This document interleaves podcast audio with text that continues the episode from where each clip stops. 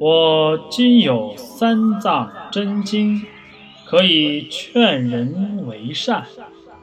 我待要送上东土，需一个有法力的，去东土寻一个善信，教他苦历千山，远经万水，到我处求取真经，劝化众生。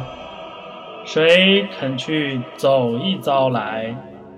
弟子不才，愿上东土寻一个取经人来。哈哈，别个是也去不得，须是观音尊者神通广大，方可去得。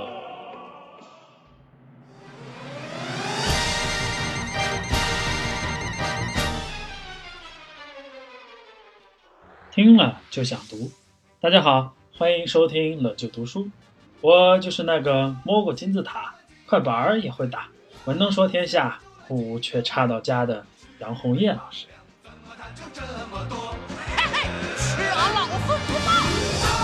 我等天等地，可等到你啦！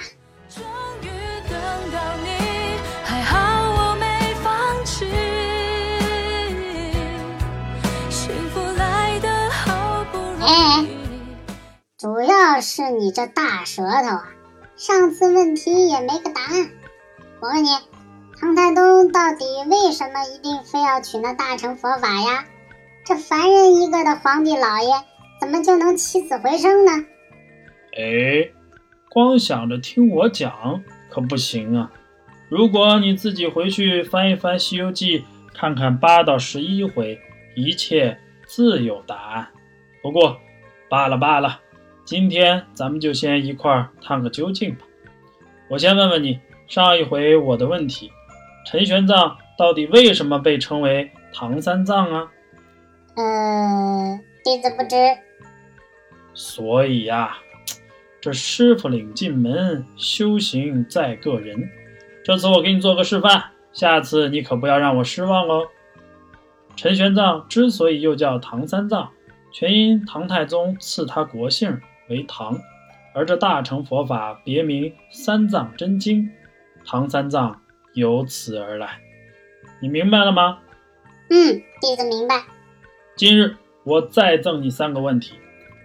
第一问：三藏真经有哪三藏？一共多少部？又有多少卷呢？第二问：唐太宗想要答谢阎王。阎王向他要了什么东西？第三问：唐太宗从六道轮回中哪道门中返回阳间？望你知晓答案后私信于我，我方可继续传功于你啊！弟子记住了，杨红叶老师的微信是幺五二零幺四六四三四幺。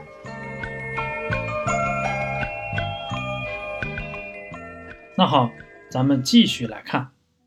上回说到，唐太宗舍弃花费无数金银的水陆大会而不顾，反而求着那唐三藏去西天取大乘佛法，这有必要吗？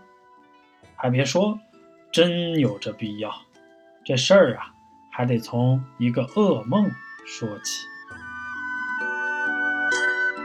话说一天晚上，唐太宗睡得正嗨。梦中正在御花园遛着自己的小花狗，可谁知突然之间天空巨变，乌云滚滚，一条张牙舞爪的龙从天而降，还讲着中国话：“陛下，救我，救我！”哎呀，你你你你你你什么鬼？陛下，我乃是泾河龙王，因一时糊涂。犯了天条，明日午时就要被处斩，而监斩官正是您那丞相魏征。唉，实在别无他法，惊扰入梦，只求您救我一救啊！嗨，我当是什么事儿呢？这个呀，小 case 啦，放心，明日我只需拖住魏征，到时自会把你救了。这就答应啦。什么都不问就答应啦？嗨，一个是真龙天子，一个是金河龙王，这兄弟之间还有什么斤斤计较的？所谓赠人玫瑰，手有余香，举手之劳，当帮且帮。嗯，也对。那这老龙王到底因为什么事儿落得如此悲惨呢？嗨，这番遭遇啊，全因赌博。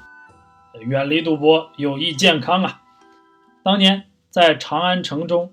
有一个卖卦算命极准的先生，叫袁守诚。人传他能知天地理，善晓鬼神情。未来世、过去世，观如月镜，几家兴，几家败，见若神明。真是个了不起又响当当的人物。下面请听前方记者发来报道。你好，你好，听说你打鱼百下百中。被封为本县捕鱼达人，这是真的吗？啊，呃，惭愧，惭愧。那您是如何能做到如此精准的呢？啊，呃，多亏呃袁先生看我这老眼昏花，呃，食粮有限，呃，便便告知我每日在哪儿打鱼，呃，几时打鱼，啊，那叫一个准呐！啊，啊，多谢您，多谢您。看出来了吧，百发百中，这多厉害！不过厉害是厉害，可却惹恼了一个人，那就是天天失去自己子孙的金河龙王。这龙颜一怒，大事不妙。龙王带着满腔怒火，变身成为一个白衣秀士，来到了元守城的挂摊前。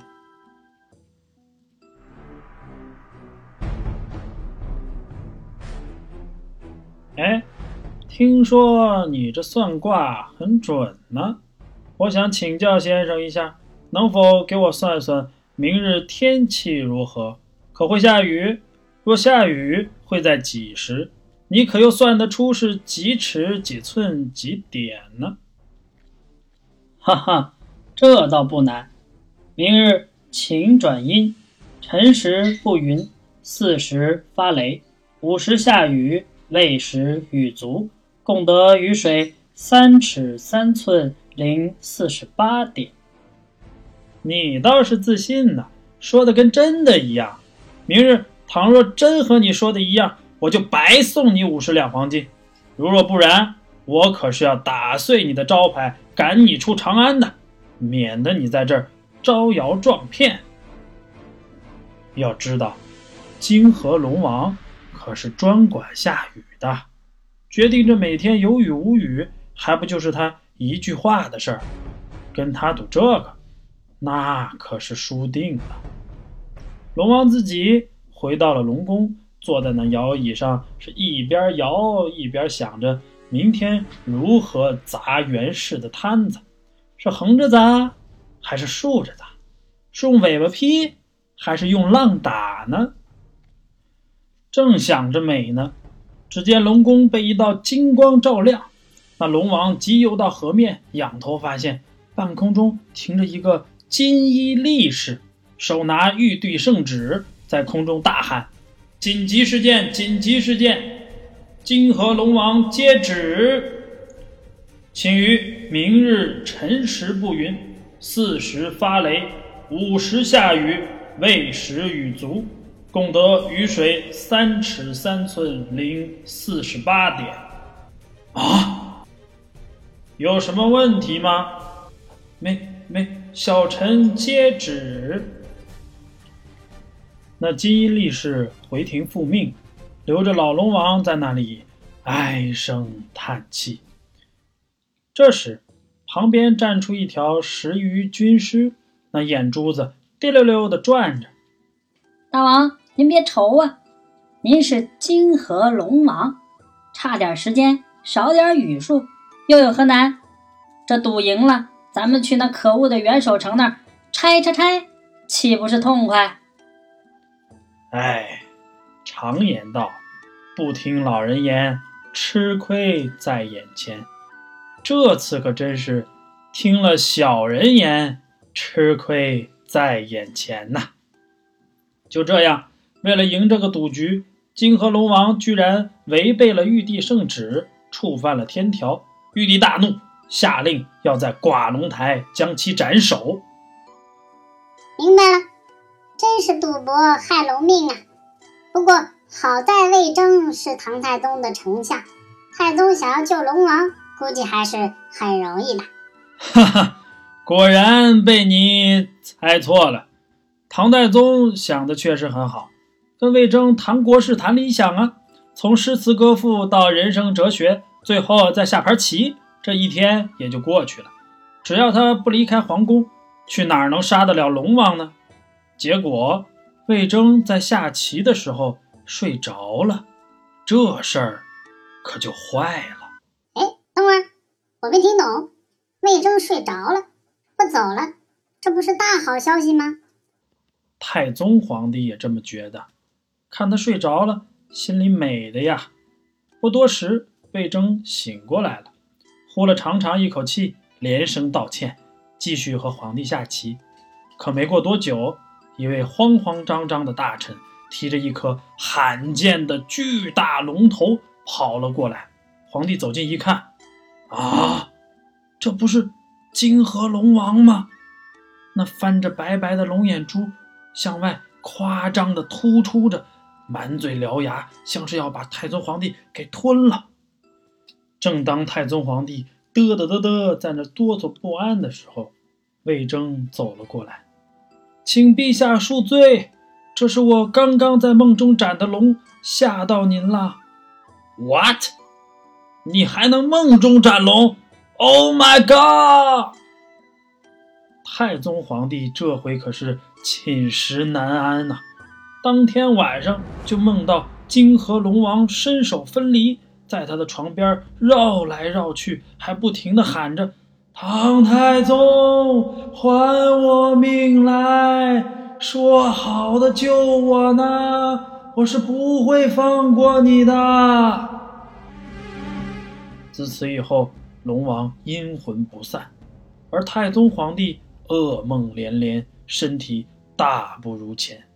太医诊断，他快不行了。这是要被噩梦吓死了。是喽，太宗皇帝每天心惊胆战，生怕去地府报道。不过一日，魏征来到太宗床前，安慰道：“陛下暂且宽心，臣这有封信，您定要时刻揣在怀中。要是真去了地府，将此信交与那崔判官，他是臣的旧友，有些交情，管保陛下长生啊。”不多时，太宗皇帝感觉自己飘飘悠悠，正往外走，忽然听到有人喊：“陛下，赦臣失误，远迎之罪。”你是谁？我是判官崔珏，奉阎王之命，请陛下过去一趟。What？朕死了吗？Oh no！哎哎，崔珏。判官，哎，你就是崔判官吗？你可认识魏征？他让我带封信给你呀。崔判官拆开信封一看，洋洋洒洒几千字，累死了。中心思想其实就六个字儿：放我陛下回阳。看过了信，崔判官会心一笑，便带太宗皇帝前往地府。刚刚过了幽冥地府鬼门关。就听到李渊、李建成、李元吉在那边喊：“市民来了，市民来了，还我命来，还我命来！”这又是什么鬼？为啥都让他还命？这你都不知道？你去听听乐死人的文学史《唐代篇》吧。太宗皇帝看到这些生前故人的冤魂，脸都吓绿了。还好身边有崔判官。才顺利带他进了地府。一进地府，就有十代阎王迎接他，欢迎欢迎，热烈欢迎！啊，那等会儿，阎王有十个？是啊，你可别问我具体是哪十个，自己回去去看。好吧。阎王老大秦广王率先说道：“陛下，之前那泾河龙王到我这告状，所以请您来喝个茶，聊两句。阎王请客，太可怕了！现在这事儿已经弄清楚了，快，崔判官拿生死簿来看看陛下阳寿还有多久。这会儿崔判官可就发挥他的作用了。他先看了一眼生死簿，发现上面写着唐太宗死于贞观一十三年。啊，这不就是现在吗？老友魏征可有交代？嗯，让我再给他添上两笔吧。哼哼哼哼哼。秦广王拿到生死簿看了一眼，上面写着。唐太宗死于贞观三十三年。哦，陛下您宽心勿虑，您这还有二十年阳寿呢。咱们唠完，我就派人送你回去。什么？崔判官这两笔就让唐太宗多活了二十年？时间过得很快，唠完嗑，阎王命崔判官送太宗还阳。崔判官一路上也顺便让唐太宗参观了一下。地府，我的天哪！参观什么不好？谁要参观这鬼地方？欢迎来到地府，欢迎来到地府。我是您的私人导游小崔。面前这座山叫幽冥背阴山。你看这里，阴云垂地，黑雾迷空，荆棘丛生，妖鬼横行。山前山后，牛头马面乱喧呼，半掩半藏，恶鬼穷魂时时哭。这里是当地最有名的山区风景了。再往前走，这就是阳间也美名远扬的十八层地狱。你看那火坑，生前放火害命的人就在这里住。你再看那边是油锅，小鬼正炸着那些欺负老实人的坏蛋，是不是很有趣？这就叫善有善报，恶有恶报，不是不报，时候未到啊！崔判官，快点赶路！别说这些，实在恐怖啊！好吧。这可是最著名的景点了——奈何桥。你看这边阴气逼人，寒透骨，腥风扑鼻，味钻心呐。这儿的小鬼皮肤是特有的青紫色，都是活泼热情的。要不要在这边跟他们合影留念呀？哼，我不要了，我不要了。那再接下来，咱们就到枉死城了。你看这里边，李世民来了，李世民来了，还我命来，还我命来！喏，迎面走来的这些缺胳膊少腿的鬼怪，就是您当初剿灭的六十四处烟尘、七十二处草寇、众王子、众头目的鬼魂了。哼，别介绍了，你怎么像唐僧一样啰啰嗦嗦的呢？哎，唐僧是谁？好熟悉。哎，算了算了。我都快被你吓死了，这地府太可怕了。好，好，好，好，好，不说不说了。哎，那再说最后一个，这可是最著名的景点了——六道轮回之所。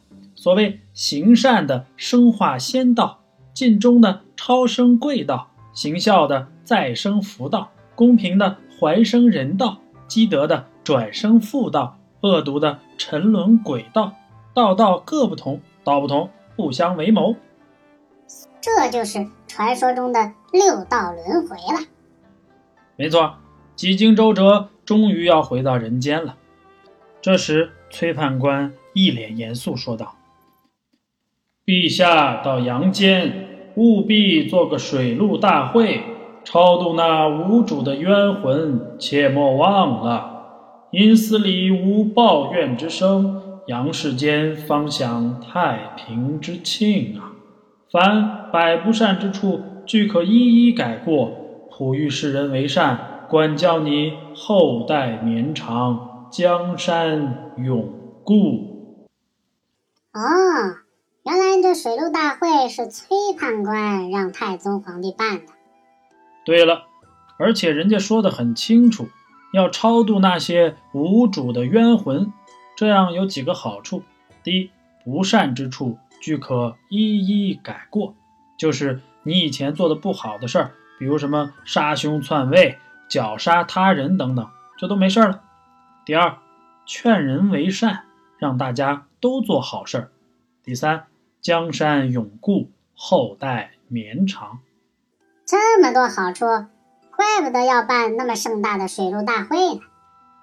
没错，但是太宗皇帝心里其实也没底，这水陆大会上的法师靠不靠谱啊？能不能超度冤魂呀？要超度不了，这大会不就白办了吗？所以呀，当他听说观音菩萨说：“你那法师讲的是小乘教法，渡不得亡者升天。我有大乘佛法三藏，可以渡亡脱苦，受身无坏。”这么一句，可是让太宗皇帝超级激动啊！闹了半天，这些和尚就是不靠谱。小乘佛法渡不得亡者升天，那不是白忙活了吗？看来还是大乘佛法好啊！哦，那我明白了，难怪太宗皇帝一听大乘佛法就要停下一切大会去取经了。哈哈，不过这可就可怜了我们的玄奘法师了。这西天路上妖魔众多，可不是他一个弱弱的和尚能抵挡住的。没关系啊。马上，我们的美猴王、二师兄、沙师弟、小白龙就要一一登场了。